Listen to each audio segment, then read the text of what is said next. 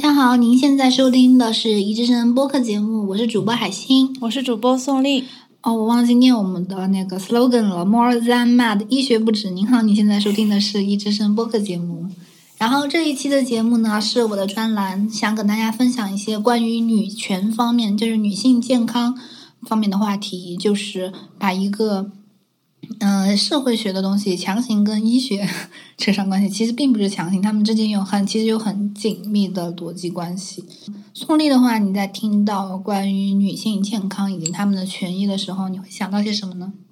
或者你会认为她们之间是强相关的吗？女性的健健康康和她们的权益。是的，那如果考虑到健康就是一个人的权益的话，那么这个就是一个等价的关系，嗯就是也不能说是等价的关系，就是说女性的健康权即是她的，其实她的权益的一部分，也就是说她的健康。女性的健康权是她权益的一部分。嗯，那其实如果是这样说的话，我们就没有必要单单独独把女性从人人权这个话题给分开出来。我嗯们直接说，因为所有人都是有健康权的，所以我们直接不用把女性给单独划分出来，我们只需要强调人权就可以了，对吧哦是的，是吧？所以你会有这样的感觉。在目前的大背景下，可能女性要面临的问题要更特殊一点。嗯，比如说呢？比如说，我记得我记得之前看过一篇报道，说是有一个研究生，他去做了一个第三世界的一个项目，嗯就是去推广这个，就是之前有很多 NGO 或者之类的联合国之类的项目，在帮助解决这个地区的贫困或者疾病或者饥饿或者流传染病之类的问题。嗯但是他就发现这个地区的妇科病的比例依然非常的高，而他认为这个根源是这个地区的育龄妇女无法得到足够健康、呃足够廉价并且足够量的卫生巾。哦，是因为这个原因。而当时参与决策的所有决策者里面没有女性，他们嗯忽视了这个问题。是的，那这个问题最后没有得到很快的弥补吗？就就发现是所这以个说这这个人这个研究生出面解就是在寻求解决的办法。哦，然后被报道出来被我看到了。这个可以用另外一个例子来解释，就是在中世纪的时候，因为那个时候人们没有办法获得足量的动物蛋白，所以一直是长期缺铁的状态。嗯而女性因为每月要来例假，会失去一定量的血，所以她们的寿命以及整体的人口比例是长期低于男性的。嗯这个就是一个易感性。嗯，即使那个时候不存在男女不平等的问题，依然因为整个社会我们是没有办法获得足量的动物蛋白，而造成了女性更不健康的一哦，个状态。嗯，所以感觉这方面导致的这样一个结果，或者说这样一个类似于有点悲剧的结果，其实是源于对知识的缺乏。嗯， 就是因为女性没有，她们更需要补充更多的蛋白。嗯，这个就是说，他们生理上决定了他们的身体有一个易感性嘛，就是在健康问题下面，嗯就是在同样的生存条件下，他们可能更容易去一个亚健康状态或者一个疾病状态。就是说，你觉得女性其实，在一般的情况下要更脆弱一些，这样？嗯，这个我倒是持有一点疑问态度，因为之前倒是看过一组，就是一组一组数据，嗯就是你知道正常的出生人口性别比吗？就是男性其实是会越微多于女性的，是就是如果是完完全全是自然繁衍、自然生殖的话，男性其实是会微多于女性的。嗯，这个其实原因就是因为男性的婴儿他们比女性更容易感染，然后更容易受到各种各样疾病的 困扰，然后他们的免疫力比女性的婴儿更低一些，所以男性的婴儿更容易死亡。然后在这样一个情况下面，一个自然的一个互相调节，我们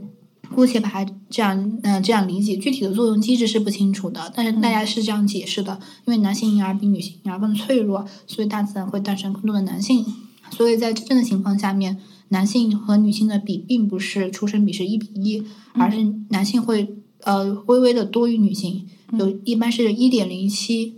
就男比男男比女是一等一点零七到一点零九，嗯大概是这样一个区间，嗯所以就不见得是女性就是可能真正的身体要比男性脆弱一些，至少在婴儿这个阶段来说是这样的。然后在成年放大到成年这个嗯阶段的话，我们会发现女性的寿命其实比男性是要更长一些的。是的，这个可能有社会文化的影响，但是呃，也可能是就是女性呃更容易耐受一些极端条件或者怎么样的，嗯不清楚。但确实女性更容易活得更长寿一些，所以我觉得，嗯、如果在一个就是平等的环境下的话，可能女性会比男性更健康。是，就是说在在一个我们生产力比较先进的，或者说一个资源比较充分的条件下，女性是更可以更就是生命力是更持久、更旺盛的一些。但是说，比如说在我提到的中世纪的那个时期，在一些生产力很落后的时期，或者说在第三世界国家这样资源很匮乏的地区，它可能女性要面临的问题要更严峻一些。嗯，那这样的导致他们面临的处境更极端或者是更严峻的原因，是因为女性的地位不够高吗？所以，嗯，我觉得在第三就是在卫生间那个例子里面，嗯并不是也不见得是地位不够高，啊而是单纯的就是我们的政策决策者忽略了女性的这种生理需求，因为他们没有嗯亲身经历过。嗯，对，而在中东地区的话，呃而在中世纪那个例子里面，女性的寿命更短，她的人口比例更低，是只是因为她们整个社会都无法获得足够的铁。嗯嗯，我觉得这两个例子倒并不是我今天想讨论的范畴，我之前倒是没有关系，我觉得这个说出来也挺有意思的。嗯，就今天我想讨论的就是人权对于女性健康的影响，在人权，嗯人权的哪些方面？嗯，就男性权益和女性权益这方面，就不论不说种族啊或者之类的，嗯然后 about racial，然后 about about gender，嗯嗯，在性别歧视或者是一个社会文化里面，如果它有性别歧视的文化在里面的话，它嗯会不会对女性的健康造成一个不利的影响，以及它是如何造成女性不利的影响的？其实我觉得大家来讨论这个话题的时候，对于话题本身其实是缺乏一个比较充足的想象力。嗯嗯，是因为他们大家对这方面可能会有怎样的发展，其实是并不太了解的。然后我在世界卫生组织的官网上面就找到了其中关于世界卫生组织罗列的关于妇女健康的十个事实。嗯，然后我今天就主要来和大家讨论其中的四个。然后这四个的话，嗯，是跟今天我们讨论的人权话题是比较相关的。其中第一个是全世界百分之十五至百分之七十一的妇女，在其生命的某个时刻曾遭受亲密男性伴侣所施加的肉体或性暴力。这种虐待现象发生在各种社会和经济背景下，对妇女的健康造成严重的后果，从损伤到意外怀孕，从性的感性传播感染、抑郁症和慢性病。嗯就是包括这个。然后就这里会讨论到的是一个就是性暴力， 就是我们会讨论到几个，就是一个是家庭暴力嘛， 就是那种纯的暴力，还有另外一个就是性方面的暴力，就是强奸啊、婚内强奸啊之类的。我们之前会达成一个比较统一的共识，那就是强奸是不对的，对吧？嗯 嗯，至少除了我不知道印度会不会这样认为强奸是对的，但是印度他们的事实又不并不是这样。你就认为强奸是女方的不对？印度会哦，对对对，我之前看过那个，就说他们认为强奸是女方的不对，就也是挺神奇的。我记得在知乎上面还有过类似的，就是穿着暴露算不算女性对男性的性骚扰？嗯然后我觉得那个回答下面那个问题下面很多回答都很有意思，大家如果对这个感兴趣可以去看一下。我们就继续来聊这个性暴力这一点点，就是家暴。家暴之前我在嗯那个知乎上面看到，就前几天就可能一周以前或者一周以内吧，就是穆斯林伊斯兰教他们好像是举办了一个集会，嗯因为是美国吗还是欧洲，反正是具具有那什么自由结社的那种跟他集会的那种权利的。然后他们当时讨论的主要议题是我有呃我该不该打我自己的妻子， 这个就就是挺喜剧的嘛，因为当时好像最后是呃就是哦，当时很多人统一的观点是我拥有打我自己妻子的权利，但是我不一定会去做，就哦听起来很很政治正确，有没有？就是我有言论自由的权利，但我不一定会发表种族歧视的言论。哦，但是我始终是有这个权利的。这个句式就很像是那种我不同意你的观点，但我誓死捍卫你说话的自由， 对吧？这其实就是一种某种形式上的感觉，会有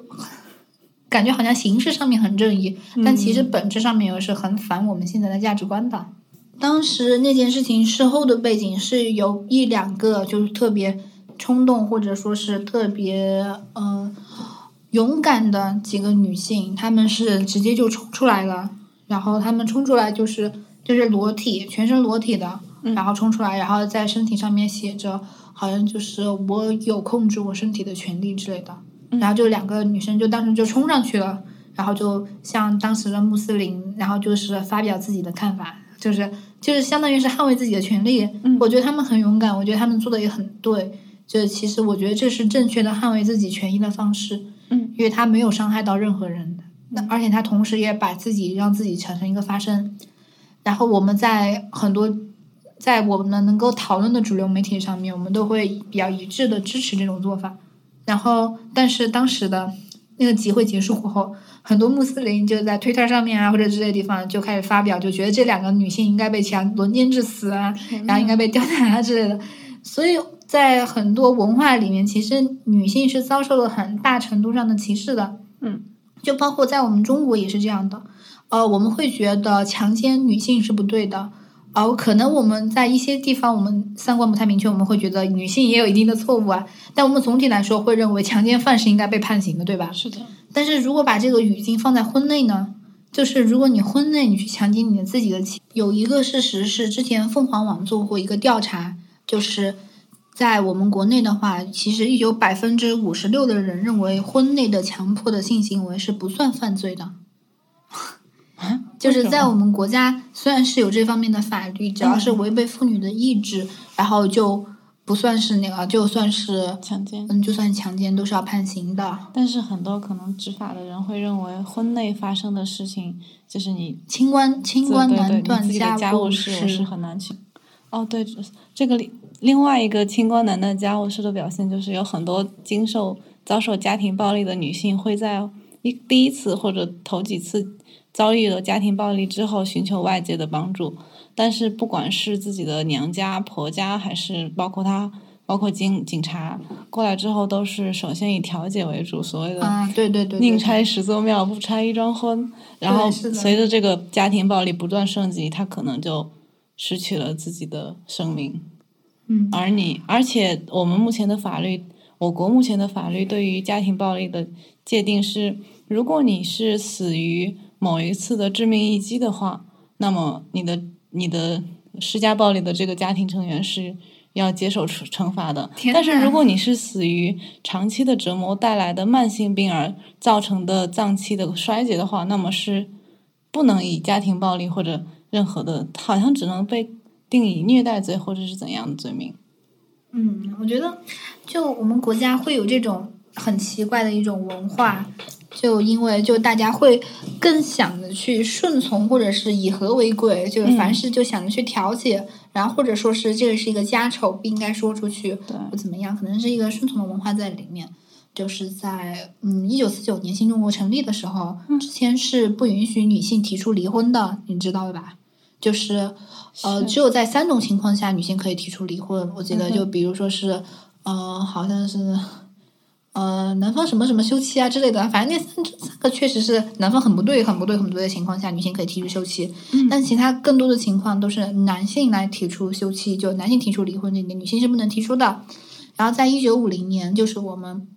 第一部婚姻法颁布的时候，嗯当时是我记得第一年里面是有七七万个女性是死于提出离婚，然后被呃男方的家庭给那个家暴致死。 天呐，对，就是因为他们可能会觉得，我在现在我在一个未来未来者去观这个历史的角度，我会觉得可能是他们觉得这件事情很丢脸，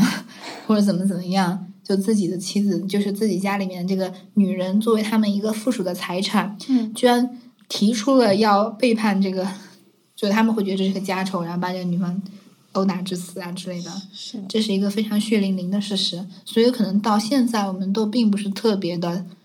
嗯、在意这部分。我们觉得家是一个更重要的单位，嗯就而不是一个个人是一个更重要的单位。对就包括我们在路上，就很多强奸、呃那个拐拐卖案子里面那个例子不也是这样吗？嗯哼，就是一个男生，然后就一个拐卖的人，然后突然抓住你在你在路上走的时候，突然抓住你的手，然后说：“哎，你为什么要离开我啊？” 或者怎么样，然后就突然装作好像认识你，然后之类什么，这就是你们俩之前吵个架。嗯，然后这边这时候路上的人就都会认为就哦你们俩是情侣，然后你即使再矢口否认，大家也会觉得。呃，那个这个事情是真的，然后大家就会来劝你，就说哎，跟那个人走吧，或者怎么怎么样的，就以为自己很高明的和事佬， 以为自己做正确事情和事佬，然后很多时候女性就这样被拐卖了。 就是嗯，就只是再举一个例子。好，关于这个我们提的够多的了，就发展的够多的了。然后第二题就是第二点就是一些研究显示，多达五分之一的妇女报告在十五岁之前受到性虐待，这是一个全球范围内的，全球范围嗯，内，全球范围内的，并不是适用于每个国家，就是所有人口统计起来一起，五分之一的妇女在十五岁之前受到性虐待。嗯，然后这方面的性虐待的话，呃，可能就并不是我们所直接意义上的，呃，强奸或者怎么怎么样，而是可能更广义吧，比如说是，嗯、就各种各样的 虐待，各种各样可能会存在的性方面的虐待啊，可能还是强奸为大多数，我觉得，嗯。或者是一些更糟糕的方式。嗯，是的， 就这个我也是不太好评论，不过大家知道这么一个数据就好了。好，第三条，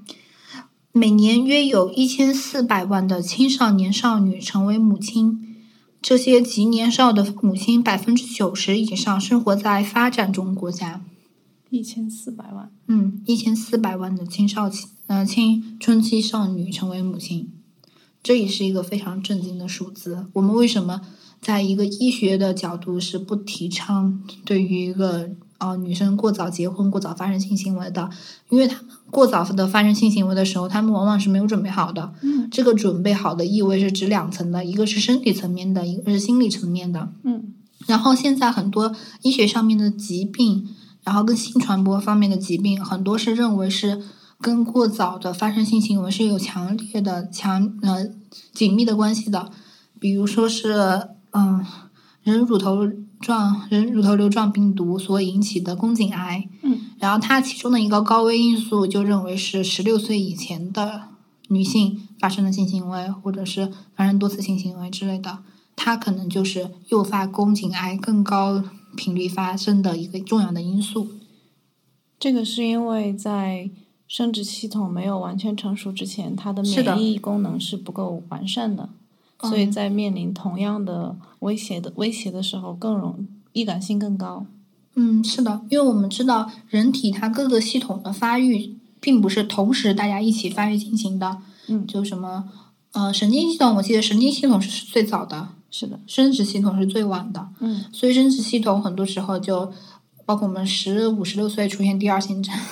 十二、十三岁吧，应该是12 13十二、十三岁，女性要早一点，男性要晚一点出现第二性征。也就是说，在很多时候发生性行为的时候，我们没有去身体没有准备好，没有相应的免疫功能，或者是相应的，因为你知道阴道它有很多的就是。嗯，保育措施包括阴道自净作用啊，然后皮肤啊之类的。嗯然后就举个例子，这就是身体呃没有做好发生性行为的准备，另外一个就是心理没有发生呃没有做好发生性行为的准性行为的准备。嗯，很多人是认为，嗯、包括在英国是不允许哦，很多国家都是不允许未成未成年的孩子发生性关系的，对吧？我记得是这样的。之前不是美国有个案子， 就是一个女老师，好像是跟三个诱奸自己的学生，诱奸自己的学生，三个诱奸自己的学生，还有这个女老师是被判了很重的刑的。是然后当时我觉得特别喜剧的是，是这个事情一出来过后，然后在微博上面疯转，下面留的评论居然就一窝蜂的是就是什么的，呃，老师老师来上我啊， 人家就说别人国家的老师啊，然后就各种各样的我，觉得这个是因为那个女老师还蛮年轻漂亮的，嗯，可能是这个原因。但其实我觉得大家意识里面并没有那种要保卫青少年的那种对感觉，对对对对，就他们会觉得那个青少年反而是赚到了，但其实我们认为在，就在英国，十六岁以前的孩子都是被认为是，即使他自愿与你发生性行为也是不可以碰他们的，因为会认为他们并没有成长成一个完整的人，他们并没有完整的人格。这个时候社会是需要对他们进行一定的保护的。嗯，然后这是心理层面的。然后除了生理和心理层面的以外的话，这个太早的发生性行为，他们是面临着一个知识的缺乏的，他们并不知道性知呃性方面的知识，如何才能安全的性等等等等等等，包括在我们国家，嗯，更多地方，嗯，性教育的启蒙基本上是空白的， 大家对于性的启蒙可能都来自于硬盘里面的苍老师。哦，呃，女生的情况倒不是吧，女生情况可能是来自于耽美小说。我是我是，我之前就说一个比较近段的，就是我初中的时候嗯就看到看左明的文章，佐助和鸣人的火影哇哦里面佐助和鸣人的，然后就看到写的佐助进入了鸣人，小然黄后本，我当时没有看懂是什么意思，我以为他们在 kiss，然后佐助的舌头进入了鸣人的舌头，然后就说什么疯狂的动起来， 对对不起， 就完全不懂 哎，当时这个节目要被禁了，完了。我就只是举个例子，就是嗯我、我的启蒙这方面的启蒙 是耽美小说。 对啊，我初中都还没有这方面的知识。哦，那天哪，照理说，小学应该有性教育的课程，对吧？是的，但是哎呀，我觉得我们哎，包括我们上大学之后上了生理学、嗯生殖系统那一节也没有讲，是老师都会去有意无意而的且去回任何避的大这个纲里问面题都。不考。嗯，对，这个这也是一个非常严峻的问题。就嗯我们现在的，呃，一方面社会越来越开放了，嗯更多的女性就是，呃，越来从一个比较保守的价值观，就一定要结了婚，过后把自己初夜献给自己的丈夫，到变成了只要是自己相爱的人，嗯在这一个时期里面，就只把自己献给这个。不能叫献吧，应该是双方互相的，嗯不能叫献。我觉得我犯了一个正也字可以错，双方互相献给对方。双方互相献给对方。对，献这个词本身并没有错，但是 OK OK，可以的，可以的。就像是在国外的话是没有那个呃男性娶了女性，女性嫁给了男性，嗯就是 I marry you, you 也 marry I 了呀，就是是一个平等的关系。是的但是我们在国内好像会有一种女性吃亏了这样的想法。啊，这个扯远了。我只是说，现在女性在这方面的思想是越来越开放了，嗯但是性的知识并没有跟到跟到更新，或者是没有同步的进行更新。是的，然后，所以现在我们之前上学期就做的很多关于这方面的调查，就是青少年女性的堕胎率、反复堕胎率，各种各样的非常高。其中我就讲重复堕胎率，就重复堕胎率就是一个堕胎过的女性再一次堕胎的几率是百分之五十。根本没有长任何 教训。对， 就是举个例子，倒不是所不是说堕胎女性占所有女性的百分之五十，是而啊是重复堕胎的女性。我就只是讲，嗯，她们还是没有学到应惊该心怎的么数去。字。怎么去安全的进行性行为，可能这也是源于我们国家对于性这个方面是一直是偏向于保守的，就是喜欢的他的人会有一种自甘堕落的放荡感， 然后不喜欢他的人又会有一种清高感，然后就有一点点不正常。但或许每个社会都会有这样一个阶段，嗯，但我们就在这里就只是强调一下性知识的重要性。然后接下来我们来谈看下一个，然后第四题，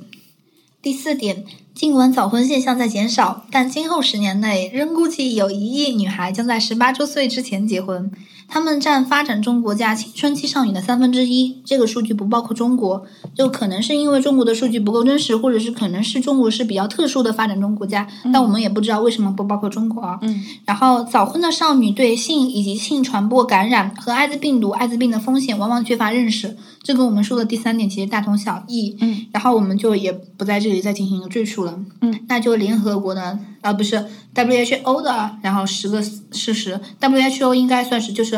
World Health Organization 的简写 WHO 嘛，就是我们刚刚说的世界卫生组织，就防止一些新听众万一对这个东西不太了解。然后除开 WHO，WHO 应该算是在呃世界健康上面最有发言权的组织了，对吧？应该是没有之一了，最有发言权的组织。嗯，可能会有其他 NGO 也很有发言权，比如说世界银行啊、联合国啊，不啦不啦不啦不啦不啦。哎，联合国不算 NGO 吧？嗯联合国啊，不算哪里算 NGO。 NGO 举个例子，嗯然后接下来就再给一组，就是联合国给出的。联合国之前有个千年发展目标，嗯，然后联合国青年发展目标其其中就给出了一些能够让嗯、呃他们认为大嗯家应该最快速的去了解的一些事实，然后了解这个事实的话，可能会对大家的观点和态度有很大的改变，然后他们就会经常会列举一些事实，就像 WHO 列举的事实一样。然后他们其中列举了几个事实，我也摘抄了几个，嗯，也是关于就是就女性健康方面的，女性的健康，呃，女性的权益如何影响她们健康这方面的。嗯我希望能够给大家更多的这方面的思维上面的启发，让大家能够看想得更远。然后第一点是，全世界有1.2亿的人正在承受着饥饿，其中十分之七是女人或者小孩。为什么？嗯，这个就涉及到这样一个问题，就是在很多国家，然后嗯，他们会首先就在有限的食物的情况下，他们会首先保证男孩。嗯， 然后另外一点就是在很多国家，我们之前不是说到，就是女婴其实比男婴更容易健康吗？嗯，但其实女婴她嗯、在有性别歧视的地方，她并不是那么容易健康。就嗯举个例子，就是关于哺乳期的问题，嗯就是呃，一个家庭如果诞生了一个女婴的话，他们会更快的去想要，呃，通常统计学意义上，他们会更快的想要再去怀个二胎，生下一个男婴。嗯所以这个女婴她在得到哺乳的时间啊，比男孩少，嗯然后就比呃生下来是男孩，生下来是男孩的时候，大家就嗯，他们家庭就不会那么急切的想去掉需要第二胎，所以男孩在这个程度上，他们得到营养供给的情况啊比女生要多一些。然后这是一个例子。第二个，三分之二的艾滋病患者在撒哈拉以南的沙漠，他们大多数多为女性，这也是一个例子。然后就是，呃，我们会在想到艾滋病的时候，我们会条件反射的想到我国的情况是男童，对吧？对，但也不能嗯我说不能这样我说国的很多发达国家对嗯是这对对，个的，就是男艾艾滋病是和男同性恋者结伴出现的。嗯，会有这样一个。当然，我们两个在这个问题上面是站着一个，嗯他们确实相关，但他们不是相等，或者是不能从 A 推到 B，不是因果关系嗯，不是因果关系。他们在统计学意义上可能会相关，但并不是因为啊，就是那一系列的 理论。 我们另外一个一期节目会讨论这个问题。对，我们之前有另外一期节目会讨论这个问题的。然后，但是在更多的国家，就是其实更多的是女性在受到这方面的那个什么，就一方面是，呃，那些女性她们是没有性保护措施的，嗯，然后她们是更容易流浪为那个妓女的， 哦然后就这方面的一些东西。但是就是如果是妓女感染了这些疾病的话，那么哦嫖客应该也同时受到了感染。嗯，并不是，呃，艾滋病它的传染率是没有这么高的，嗯传染率是没有这么高的。就相当于一个妓女，她每天接待二十个客人，嗯，但一个嫖客她一天只嫖一次，所以说那个女性她感染的几率会比男性大很多。而且其实艾滋病它的传播是一个非常，其实是一个比较低的比例的，但是我们并不是号召大家不要戴套，啊，还是要戴 套。然后，嗯，之前有在提到一个四川凉山的问题，四川凉山艾滋病，嗯，凉山是四川艾滋病的大户，可以这因为样他说。们吸毒嘛。嗯，对，一方面是他们有吸毒，嗯一方面他们的男人特别的那什么，他们往往是一个男人吸毒以后，嗯然后或者怎么样，然后感染到艾滋病过后，他们整个家庭都感染艾滋病 了。但他们给就其实他们知道自己是有艾滋病患者，他们在跟他们的妻子做爱之类的时候，他们也是绝不戴套。就是很奇怪，就就太太奇特的一个文化现象，就单单发生在四川凉山。我们老师之前在讲四川的艾滋病的时候，嗯，就说：“哎呀，四川艾滋病比例之所以这么高，有一半都是归功于凉山啊。”他就就当时讲一个讲一个就是开个玩笑嘛，我们老师说的。如果当时就现在不是说要把每个省份划得更小，划得更小呢？梁山话归西藏。对，把凉山一划出去，然后四川艾滋病 顿时卓有成效。那么另开一玩半笑是什么呢？嗯，四川的另一半是什么呢？呃，就是各种就跟其他地方一样，更发达的地方艾滋病更高，就更多集中在市中心啊之类的。嗯就是凉山，它是一个文化现象比较。我记得有一本豆瓣上可以在豆瓣上搜到搜到我这的本梁书，山兄弟。对，我的凉山兄弟，就是我感觉是一个比较以人类学的角度走进去，走进这个地方来了解为什么会这样的。它其实跟艾滋病、吸毒啊之类的很有关系的，大家可以去 看一下，一个男人如何的利用他自己的无知、暴力 来使得一个地区 让艾滋病居高不下。 梁山太恼火了，没办法解决。我们老师每次提到梁山头都大了。好，接下来第三个，第三点就是联合国青年发展目标的 fast fast fast fast facts 里面第三点就是我提到最后一点，就是在议会中，女性只有百分之十八的席位。嗯，就我们在听到这个问题的时候，会第一反应就会觉得，呃，嗯，为什么会把这样一个单独的事实列成跟其他几个，比如说十分之七的女孩或者小呃贫困的呃饥饿人中有十分之七是女孩、女人或者小孩，会跟这样一些事实是一个并列平等的一个呢？我会觉得这样一个事实就并不想着显得跟其他的事实那样更具有震撼力，就会看到感觉哦，女性只有百分之十八的席位，哦，那又怎样？ 会不会有这样的一个感觉？就是它不会像其他事实那么震撼或者那么期待去解决，对吧？会有这样的想法吗？不会，因 为我我没事没事，你继续说。嗯，怎么说呢？因为我也是真的不会的，哎，你继续讲。所以如果大家还记记得节目一开始我们谈到的卫生巾的那个例子，对，所以如果官员中哪怕有一个这个情况发生的，可能都会下降很多。嗯，是的，因为其实大家可能并不太了解，就即使是为什么美国他们会那么在意，就是一个议会里面那些议员有多少人是代表着自己的想法，有多少人是代表着自己的利益，就即使说是，嗯。不，那个不代表我的利益的人，他并不是抱着要损害我利益的想法，嗯但他也会经常想不到那上面去。是的，就比如说我们在二战结束的时候签订世界人权宣言的时候，嗯然后当时是基本上都是男性，嗯然后其中有一个女性，然后但当时签订的那个条约里面，就是对于女性和儿童的权益其实并没有得到充分的保障。甚至没有儿童的权益。嗯，对，是的。然后后来，嗯，之之后的话，我翻一下我的课，我记了笔记，因为我记得确切的那个时间点。嗯，是在一九四六年的时候，联合国达成了《世界人权宣言》，但是是在将近一九六六年或者是一九六九年，我不太20年后嗯，对，二十年以后才提出了就是关于女性的权益，就是追加了就女性权益和儿童权益。女性权益是 CEDAW，可以去搜一下。嗯然后就是在这样的一个情况下，就是他们忽略女性权益到一个，他们忽略到一个怎样的程度？就是在第三次人权会议的时候，在维也纳召开人权会议，他们都还在讨论我们应不应该就是呃婚内的对女性的施暴 算不算施暴？就是说是我们现在看会是一个很啼笑皆非的一件事情，但是在当时在维也纳那个事情确确实实就是这样的，就是这样发生的。那英国议会有对于女有对女性议员的比例做相关规定吗？嗯，现在是很多女权主义者是呃不是英国是美国？哦，美国议会是然后很多女权主义者是要求一定要达到百分之五十，但他们也只是一个号召。嗯就包括现在我们看到越来越多的科技发布会，然后会有更多的女性之类的，因为嗯那些公司他们即便是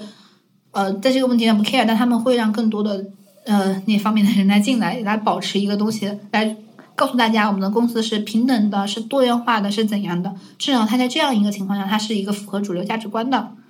然后，所以我们现在，呃，很多就特别美国女性会强调自己议员的比例现在只有百分之十八，所以她们觉得自己的权益还没有得到充分的保护，或者怎样，不啦不啦不啦。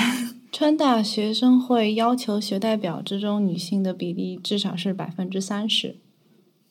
至少是百分之三十。对，就是保证女生在百分之三十以上。哎，我觉得，川大的男女比例基础应该是差不多一比一的。嗯嗯，可能事实上来说的话，可能是九个男的一个女的吧，可能是这样，所以他就先做百分之三十的要求。就但我就听到这个的时候，我反而还会，他在这方面还还会有点好感啊！ 我一直黑着川是的大，他我会我有提到这个，我会觉得有好感。对我我在看到这个的时候，我就我是觉得他标准如此之低，就就我在大一大二第一次看到这个数据的时候，我的想法是如此之低，只要求百分之三十，因为我我当时是知道川大的男女比例是一比一的嘛，嗯但是其实等到我到了现场，等到我后来经历了一些事情之后，我发现就是女生本身的主动性要更低一点。嗯，就无论它是一个社会文化所影响的，或者怎样的，至少目前的现状是，嗯，女性主动性要更低一些。所以我们也会说到政府调控的重要性。对，就一方面女性也要不断的捍卫自己的价值，一方面她的政府也要帮助她们来捍卫她们的价值。是的，所以我觉得川大能提出百分之三，至少百分之三十的女性，我还还有点感动。在不对啊，我在口腔这因样为子，你刚刚一嗯说哼四川大学的时候，我是开想始黑反了驳，的开始黑了，对，我是想先反驳的，就不管你说什么，先把立场站稳。 这听完过后还稍微有点好感了。但其实，在口腔这种男女生比例基本上一比二，就是女生占上风的学院里面，嗯当时申报的数据依然是男生占上风。嗯，是这样。这个其实我觉得有一点点奇怪，是在医学院校里面，我觉得女生学习要比男生学习更踏实一些，就并不知道是为什么。可能我觉得男生可能是哦，我之前想过一个来解释这种现象的 嗯哼理论，因为他们觉得医学是背诵，因为他们觉得医学主要是背诵知识点，那然后背诵这个是文科相关 的，然后文科相关的就又是是女性相关的，不那不嗯是不见得是女性相关，他们会觉得就是高中的时候文理选科的时候，我们一文个科社会生相关的社会文化背景是觉得文呃智商低的才去文科，哦就是更聪明、成绩更好的去理科，有这么一个现象，但是会有不会这样就就不是屑于背书？我就有一 点开玩笑，但是就是在我们念书的时候，是女生的成绩更好，可是，嗯在医院里面却是男医生更多。嗯，我觉得一在我方面看是到的话，内科基本上是一半男医生，一半女医生，但外科几乎全全都是男医生。就抛开所以体力总来体总体上来说，应该是男医生还要更多一些，嗯，就或者说在华西医院这样的三甲医院，嗯，可能可能是这样的。我觉得其实并不是女生能力比他们差，我现在想法是女生的勇气没有男生足。勇气嗯，我我觉得是勇气的问题，但这个扯太远了。好了，我们继续说。我觉得，嗯，我觉得是勇气的问题。嗯然后第三点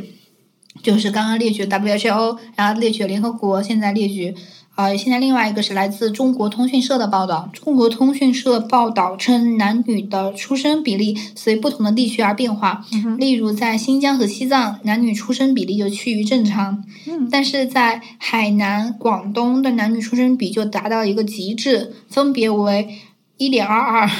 就是呃，就是一百二十二，我们会用一百二十二嘛，就是呃，男生比女生乘以一百、嗯这样的话就可以把那个差异看得更明显一点，嗯就是一百二十二，然后和一百二十，就是海南是一百二十二，然后广东是一百二十，嗯，我有时候我正常的比例是一百零七到一百零九，就一旦说是超过这个数值的话，那就是一定是社会文化对这这个地区产生的作用。嗯偏低这个数值或者偏高这个数值都是不正常的。嗯然后，这只是出生人口性别比，没有说到人口就是人口性别比就可以忽略那个。所以是不是因为西藏和新疆他们少数民族的政策可以不受计划生育的影响，而在海南和广东他们被计划生育掉了？哎，我觉得这是一个不错的不错的点子，可能是这样的，但也有可能跟他们自己民族的一些风俗有关，嗯但也不是特别了解。然后我知道，就是为什么会有这样一个男生会比女生多这么多的一个情况，嗯就其实大家就是比较阴暗的地方是，一旦他们发现自己生出来的孩子是女性的时候，他们会把那个孩子给那个杀死流掉，然后或者怎样，在查 B 超的时候，引就是把它产流针掉，对引产针。然后其实中国是禁止就是非医学需要的查胎儿性别和非医学需要的堕胎的，但是这只是在大医院能够得到很好的落实。对啊，但在乡镇地啊这些地方，就是有一个都有个地下产业链，嗯就是一个地下产业链是那个呃收取啊那个一母亲的静脉血，然后到美国去查，天然后哪！查出是怎么样，然后再又返回来啊，我觉得啊哪里有而且需要其哪里实就有商机了。很多乡乡镇一级的，他们很多那种小诊所其实是不太，就你要查查 B 超、查性别就给你查了。嗯，是的，是的，是的，是这样的。我觉得其实查胎儿性别还是一个合理的诉求，因为会你会想要提前帮他准备一些东西，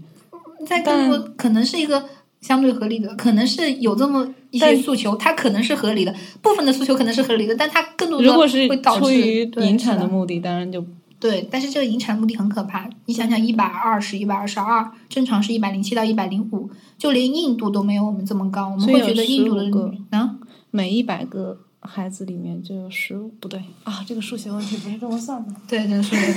算的。然后就有几篇新闻方面的报道，就是在在谈到他们是怎么杀死女婴的。天呐，然后我看到就是零四年《新闻周刊》，这是一个美国的杂志，叫《Newsweek》，叫《新闻周刊》。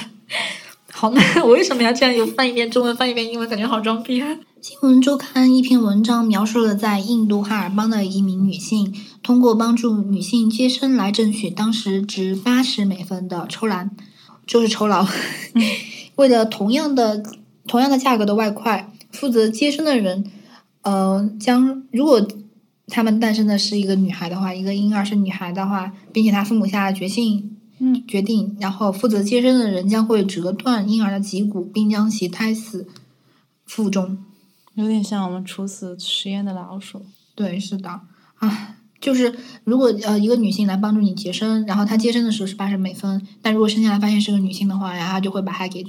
就是以同样价格再给她八十美分，她就会把那个女性给杀掉，帮你杀掉，天呐，然后再来零四年的事情，零四年新闻周刊，现在是二零一零年一零年《经济学人》 的，《经济学人》是我们一本很熟悉、大家都老朋友一般的杂志了。 一篇文，嗯、经济学人》一篇文章中讲述了一个发生在中国的类似情况：一个中国妇女在惊惶的走呃走访记者和两名从容的警察面前，把一个新生的女婴淹进了泔水桶。没有任何反应吗？我是想起了，就是迪士尼在制作《花木兰》这个故这个故事的动画片的时候，故事的开头是差点把花木兰溺死在了水桶里的，啊，真的呀，我都不记得有这个场景了。因为那个是我在我幼小的童年中第一次意识到女婴是会被溺死在水桶里的，就是从迪士尼迪士尼制作的关于中国文化的动画片里面看到的这个场景。就是因为木兰是女生，所以对他们家里想把她溺死吗？在迪士尼的那个文本里面，花木兰上面有很多姐姐，而她的家庭非常想要一个孩男生。哦，哇， 那给你幼小心灵应该造成了巨大的伤害。然后就关于刚刚那个断奶的问题，就是嗯再详细的介绍一下，大家可以去搜一下资料。就是十九世纪那个调查是来源于十九世纪六十年代的哈尔德和他的同事同事在印度做的研究，他们观察到断奶时间和母乳喂养方式在男孩和女孩之间是存在着存在着不同的。嗯，并且发现，在生完一个女孩之后，生第二胎的间隔比生完一个男孩后生第二胎的间隔要短很多。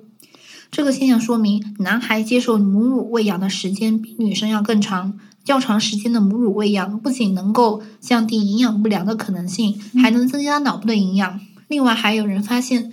婴儿期营养不良相关的小儿腹泻病在女孩身上是更加的普遍，就因为营养不良造成的腹泻。嗯，这也是一个相关于相当于，嗯、一个比较人类学的证据。嗯，嗯，就想给大家呈现一下。感觉这一期讲了好多东西，但没有一个特别的想和大家来讨论的一个点，